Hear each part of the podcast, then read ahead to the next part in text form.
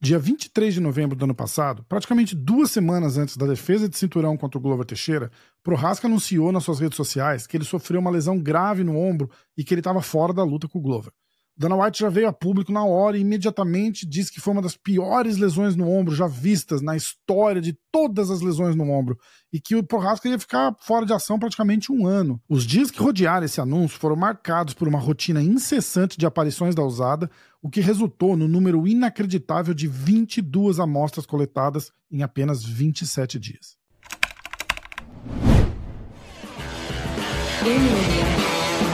Uma das coisas que mais me impressionou esse fim de semana que passou foi a diferença no porte físico do Prohaska para essa luta.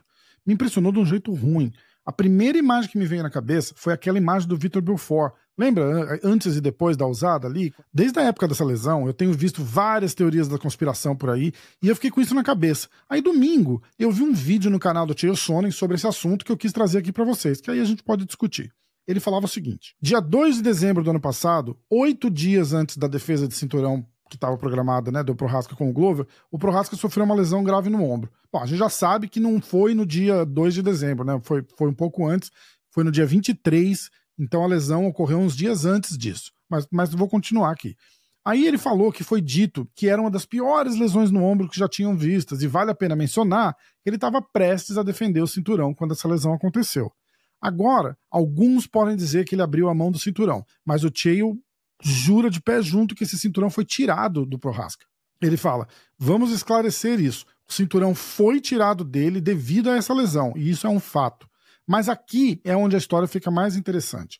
Apesar de perder o cinturão e de potencialmente ficar fora de ação por um ano, o Prohaska não foi retirado do grupo de testes da usada, e isso é uma parte crucial dessa história. O Cheio ainda avisa que se você está procurando por qualquer indício de conspiração, ele não está insinuando que tem uma conspiração, mas ele admite que é um fato intrigante. Aí em janeiro, o Prohaska já foi às redes sociais anunciando que ele estava de volta e pronto para lutar. No entanto, nenhum lutador se apresentou para desafiá-lo e ninguém dentro do UFC apoiou essa narrativa.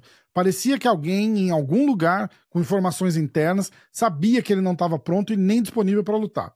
Aí vem fevereiro e março. Aí a gente já começa a ver vídeos dele treinando, o que confirma que ele não estava apenas fazendo alegações, dizendo que ele já estava pronto, mas que ele estava sim já se preparando para o retorno. Mais uma vez, ninguém do UFC apoiou essa história e nenhum outro lutador foi lá e desafiou ele. Isso levanta questões sobre por que o silêncio prevaleceu.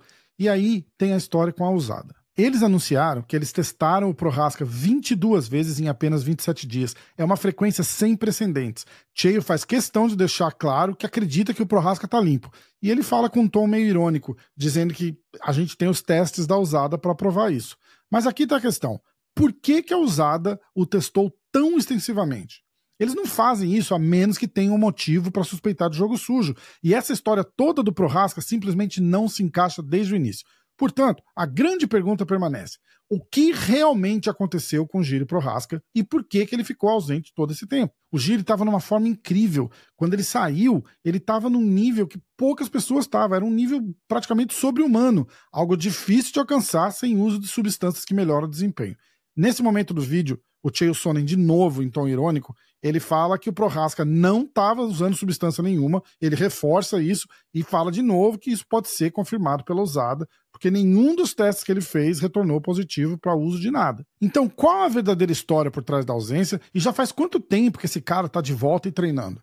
Aí o vídeo continua falando da luta com o Poitin e tal, mas esse pedaço foi o pedaço que eu achei interessante para trazer para vocês por causa dessa história específica. E eu vou falar de novo. Eu estou insinuando, mas eu não estou acusando. Eu tenho que falar que eu estou insinuando porque é um vídeo sobre esse assunto, né? Só de eu questionar o que está acontecendo e a legitimidade de tudo já é uma insinuação. Então eu não vou ser hipócrita de falar, ah, não estou insinuando nada. Mas eu não estou acusando, cara. Eu estou só trazendo um assunto para a gente debater. Ache o que quiser, mas para mim a diferença física foi grande. É só olhar o depois e o antes. Depois da luta com o Glover e antes da luta com o Poitin. Sobre essa história toda dos testes que foram feitos no mesmo período dessa lesão dele, dessa lesão, dessa super lesão que ele sofreu no ombro, eu fui buscar uns números direto do site da Usada pra gente dar uma olhada. Na verdade, antes de eu falar desses números, eu tenho que deixar claro para vocês que ele não foi testado todas as vezes que a usada apareceu na porta dele.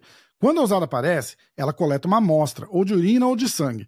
A gente realmente não sabe quantos testes são feitos com essas amostras. Eles podem colher 10 amostras e fazer 5 testes, ou coletar uma amostra e fazer 10 testes. Realmente a gente não tem como saber. Mas o que tem como assumir o famoso achismo é que, teoricamente, cada amostra representa um período específico. E quando eles coletam várias amostras em dias diferentes, eles estão tentando testar aquele atleta em períodos diferentes. Então vamos para os números. No primeiro trimestre de 2022, ele foi testado duas vezes. No segundo trimestre, foram seis amostras que foram coletadas.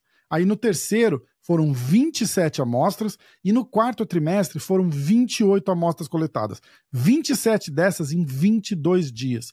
Giri Prohaska foi de longe o atleta mais testado pelo usado em 2022, com um total de 64 amostras coletadas. Isso é mais que o dobro do segundo e o terceiro lugar juntos. Em segundo lugar ficou uma atleta do ciclismo com 40 amostras, em terceiro lugar o Borrachinha, que a gente sempre vê por aí e fala que é o cara mais testado com 22 amostras coletadas. De novo, eu vou reforçar que eu não estou fazendo nenhuma acusação, mas vocês têm que dar o braço a torcer e concordar que isso é no mínimo estranho. Principalmente quando 55 das 64 amostras coletadas foram no mesmo período da suposta lesão no ombro. O Ben Askren falou sobre isso no podcast, ele foi muito mais direto do que o Tio Sonner sobre esse assunto.